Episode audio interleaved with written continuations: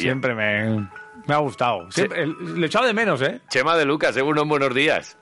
Buenos días. No sé si quedarme con un helado o con las palmeras de Fermín. Ojo las pa- Es que- ojo, ojo las cuidado palmeras las de Fermín, palmeras ¿eh? de Fermín, ¿eh? Aquí hay... Ojo, te, te enviamos unas palmeritas. También le das a la palmera, ¿eh? Es que, es que es hora de palmera, ¿no? Es hora de palmera, la verdad que sí. Y a nosotros nos han llamado mucho palmeros durante la temporada, ¿eh?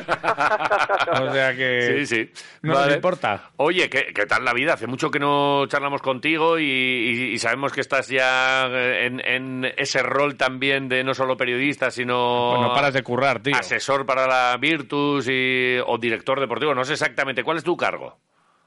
Bueno, podríamos decir que el cargo, el nombre del cargo sería director de scouting de, Vale. de la Virtus. Vale.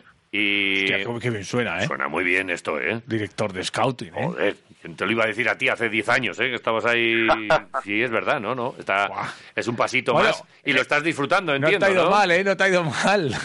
Bueno, yo creo que la temporada hasta este momento ha sido bastante, bastante satisfactoria, ¿no? Ahora tenemos que empezar las finales de, de la Liga Italiana este miércoles, pero, pero bueno, el, el objetivo mm, era, era ese, ¿no? Era un objetivo ambicioso, llevar al club a la Euroliga y bueno, y en esta Eurocup, pues no tan así, tan, con ese formato tan particular, no, no era nada sencillo y luego los dos problemas de las dos lesiones de larga duración que bueno, hicieron que el proyecto desde el inicio pues pues tuviera que reinventarse un poco, que, que, que buscar jugadores para, para pues cambiar un poco eh, pues pues la idea que teníamos en, en mente y bueno pues bueno muy contento muy contento porque creo que el año pase lo que pase en las finales aunque evidentemente eh, queremos ganar la liga pero pero creo que, que ha sido un buen año y, y- y bien, porque el año que viene nos vamos a ver aquí.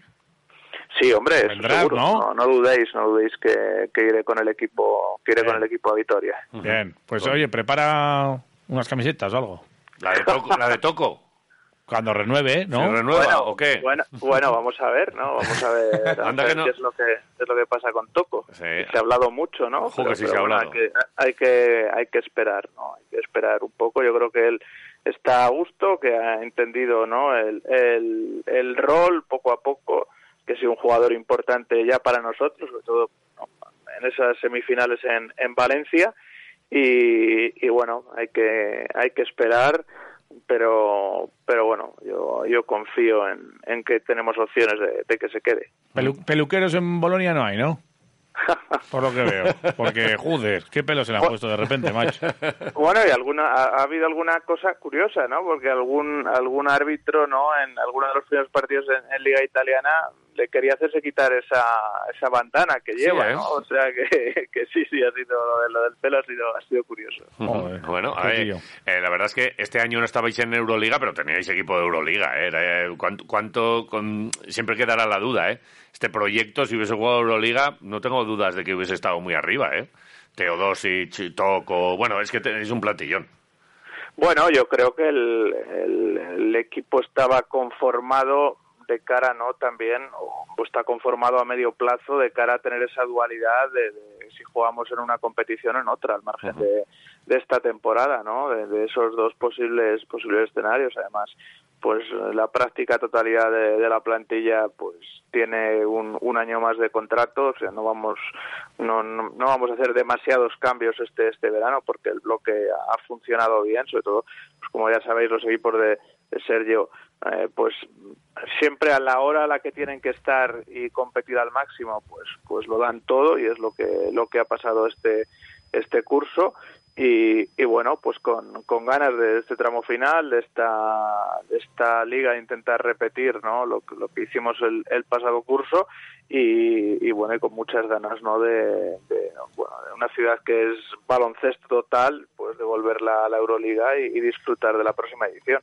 Ujú. Bueno, eh, vamos a centrarnos en el partido de hoy, en el Basconia-Real Madrid. Hay quien dice se acaba ya la liga para Basconia.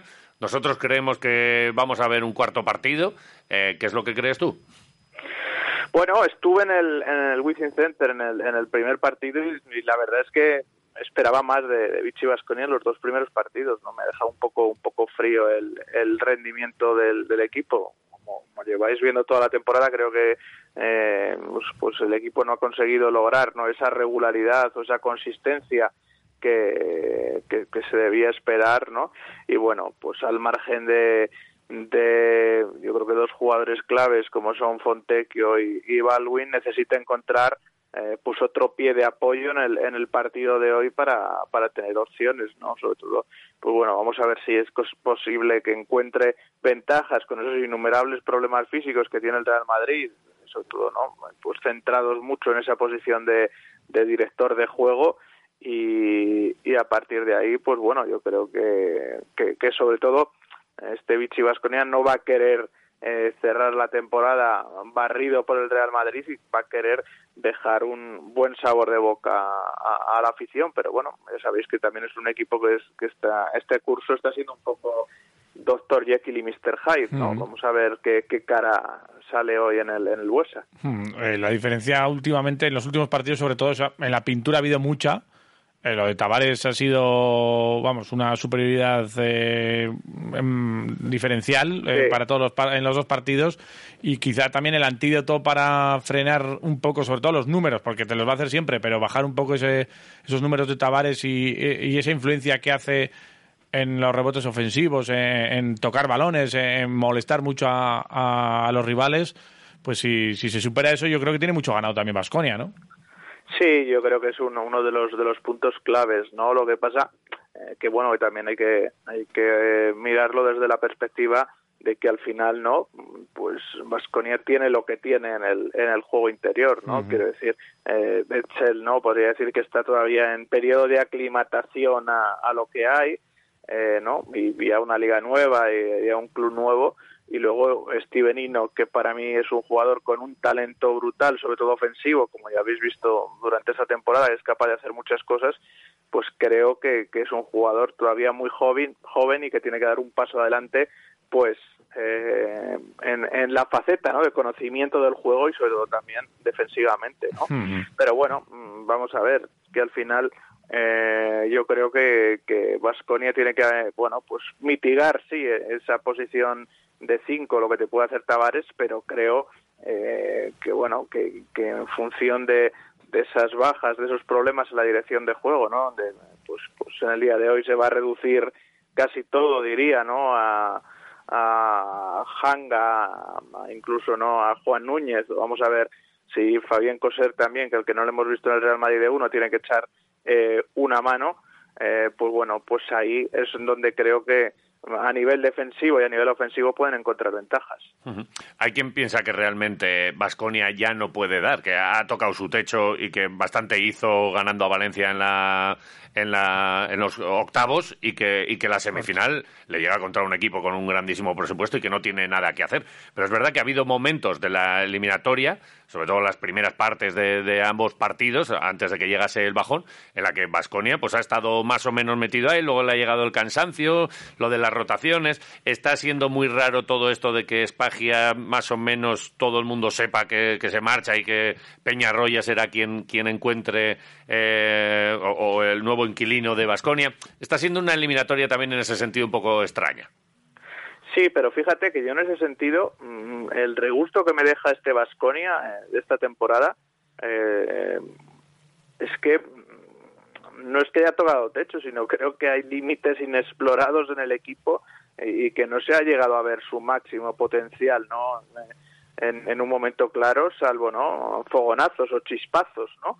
Eh, o sea que no, en eso no, no estoy, no estoy nada de acuerdo. Entiendo que el ambiente pueda estar enrarecido, eh, entiendo, ¿no? Pues que la rotación y creo que, que lo hemos visto, ¿no? Que a veces, eh, si ya podía ser corta de por sí, creo que Espagia a ciertos jugadores, pues evidentemente eh, les ha disminuido un poco el rol que tenían con Dusko y eso hace que la rotación sea aún más corta de lo que eh, ya es de, de por sí, pero bueno, cada, cada entrenador es como es y tiene su estilo y, su idea de juego, pero eh, vamos, yo no creo que este equipo haya, tocado, tocado su techo, ¿no? Porque creo que no hemos visto a la orquesta al completo tocar al mejor nivel en, prácticamente ningún partido, ningún partido los 40 minutos. Sí, pero igual ya no ya no es tiempo, igual ya no la vamos a ver. O sea, esto es una cosa que, que, tenía que haberse solucionado antes y no sé, ya no lo ya no vamos a ver el tope. Es verdad que cuando empezó la temporada creíamos que teníamos una de las mejores eh, plantillas, pero incluso de los históricas últimos, de los, últimos, años. Es decir, joder, qué, qué, redondo,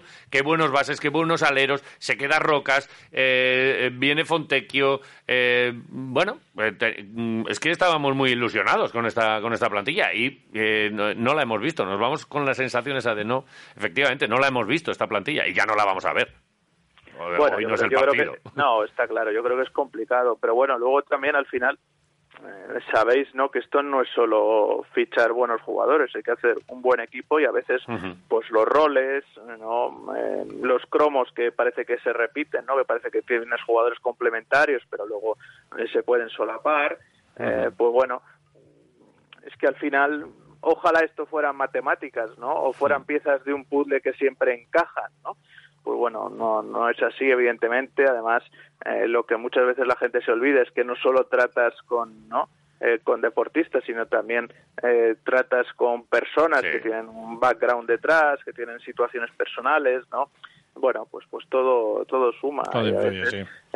sí, pues a día de hoy los entrenadores, incluso más que entrenadores, tienen que ser gestores de grupos o incluso psicólogos, ¿no? Para, para abordar ciertas situaciones. Mm, y hablando de esto de la influencia, ¿cómo crees que influirá el caso de, Pablo Lasso y todo lo que ha ocurrido eh, con el entrenador vitoriano en, en la plantilla del Madrid? ¿Crees que puede tener algo de influencia, sobre todo emocional, entiendo?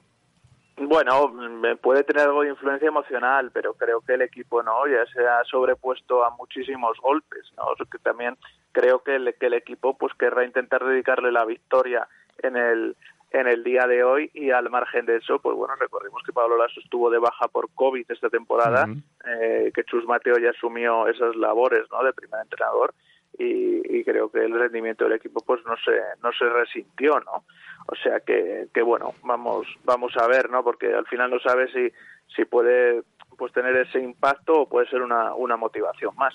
Después de lo que ha vivido el Madrid este año, con todos los problemas que ha tenido en esa fase concreta entre Copa del Rey, digamos, y, y playoff de, de Euroliga, ¿esperabas que llegara también a, a estos momentos a pesar de las bajas y todo? Evidentemente no, pero es que tampoco esperaba ¿no? que, llegara a colarse en la final de la, de la Euroliga, ¿no? O sea, creo que, que bueno, eh, pues al final el, el, Real Madrid que mantiene ese bloque, sobre todo eh, de jugadores eh, que, que diría, ¿no? Bloque nacional, pero donde se han colado también pues ciertos jugadores incluso no nacionales. Veíamos esta esta misma semana, ¿no? O esta semana pasada la despedida de, de y Carroll, que, ¿no? que era al final un jugador más de ese de ese bloque, eh, pues creo que, que, ese gen competitivo de estos jugadores que han ganado tanto, pues eh, lo que hace es que eh, mantengan ese hambre a la hora de la verdad, ¿no? Que, que da igual, ¿no? Los títulos que tengan en, en, su vitrina, sino que siempre pelean, luchan, dan el máximo y nunca bajan los brazos, ¿no? y bueno, pues sí, evidentemente el Madrid pasó, pues yo creo que una de las peores rachas deportivas desde la llegada de Pablo Lasso al banquillo, pero al final, en el, en el momento clave, pues con un equipo, mm, para mí, pues a nivel de calidad eh, peor que el del Barça, pues estuvieron compitiéndolo en la final de Copa, eh, le ganaron en las semifinales de, la Euroliga y estuvieron ahí para, para tumbar al EFES y bueno, y ahora creo que están haciendo pues con esa gran cantidad de, bajas un playoff magnífico. Bueno, es lo que tiene. Y volviendo a Basconia, vamos a ver si, si sacan el carácter. Es verdad que es un partido hoy que, puede ser el último de la temporada y que eh, si le sale, si desde el principio empiezan a entrar los tiros a Jedraitis, por ejemplo, a, Marinkovic también, a, Baldwin, que el otro día nosotros nos quejamos un poco del arbitraje. Eh, recibió tres faltas que ya le sacan de partido, pero si está metido tal, eh, mm, creemos que se le puede ganar al Madrid perfectamente, por lo menos este, este partido. Y tenemos razón o es que se nos ve mucho el plumero con, con esto de que el arbitraje en algunos momentos nos pudo o no favoreció al, Real Madrid en este caso o es que nos ponemos la camiseta y no vemos nada Bueno, yo creo que el arbitraje a veces te da y a veces te quita, ¿no? Creo que, que, eso eh, hay que tenerlo claro de inicio. Eh, pero sí creo que Baldwin es un jugador muy alterable por las decisiones del Sí. partido y las decisiones de arbitraje, ¿no?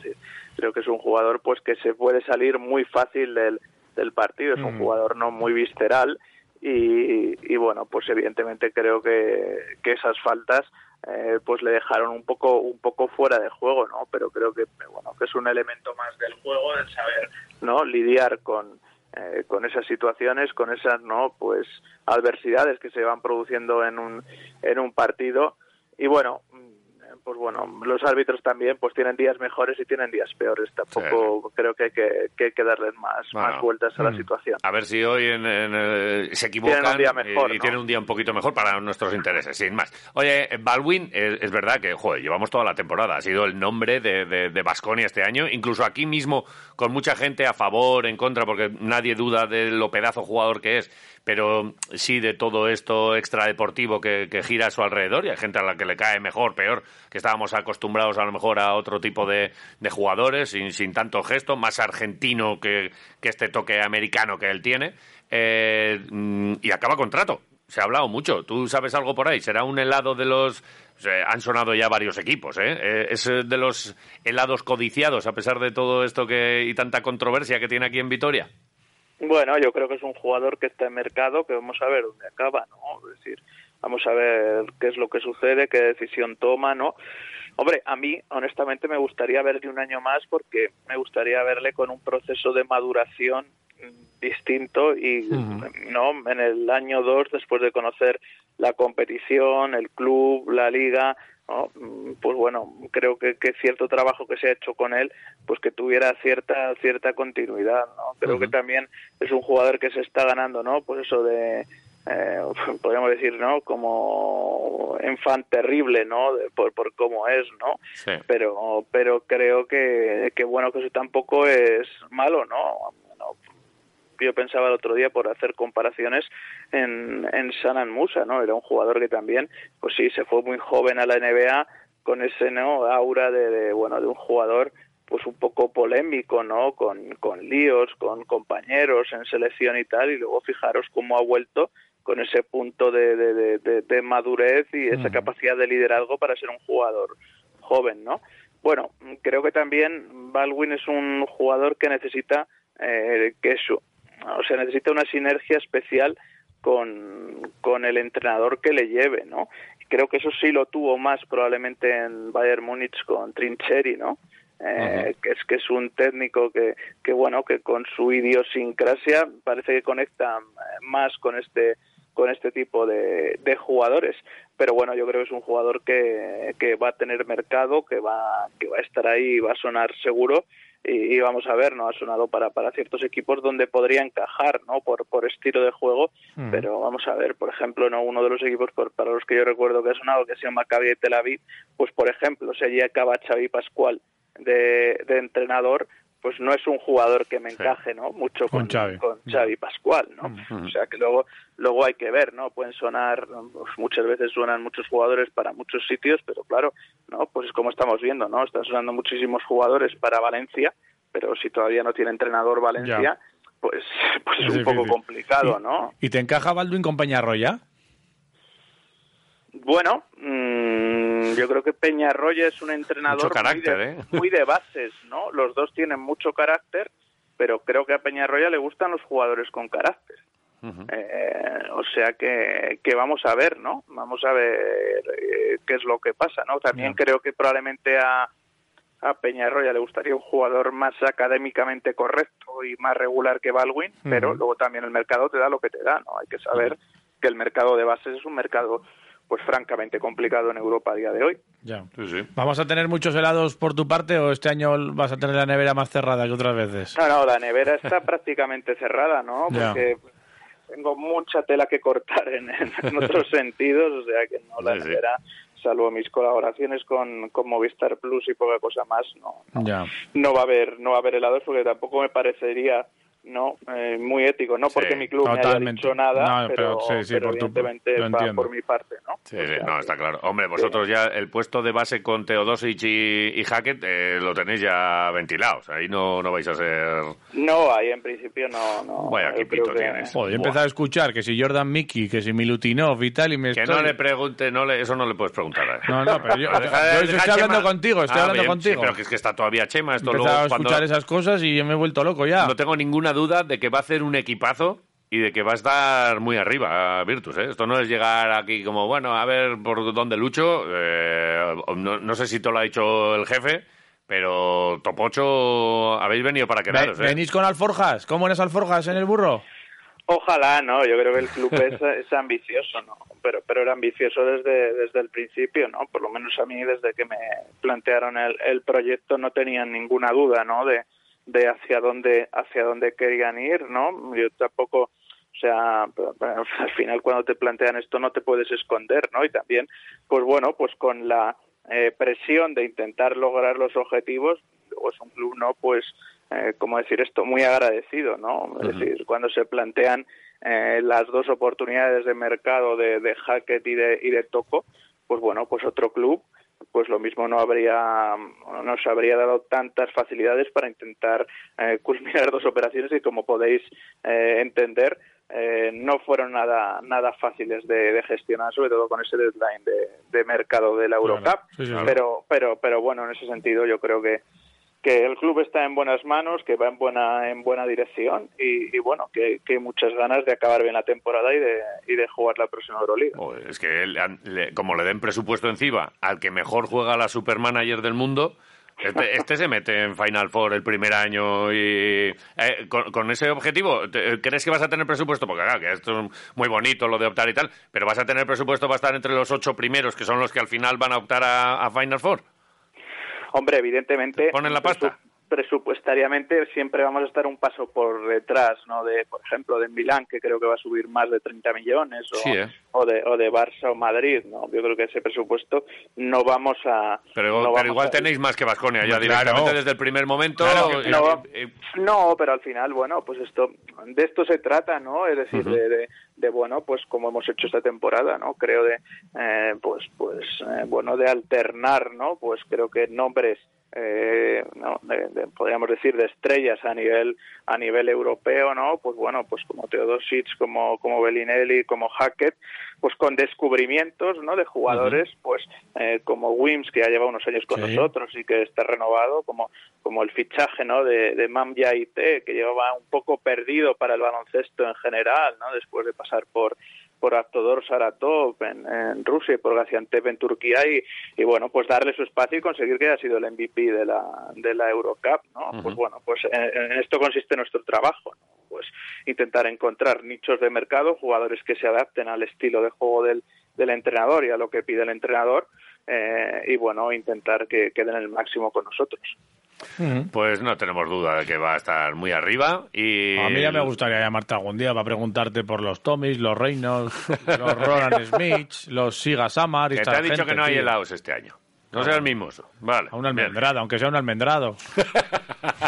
Eh, bueno daremos un corte no o una vieneta o Sí, algo una Bien. cosita de estas, sí, Sí. un así, sin más, un, un- corte. un helado de barra de corte estos. de tres sabores, ¿eh? Claro, fresa, claro. fresa, nata, chocolate. un helado de barra, sí, aunque Vale. sea de estos.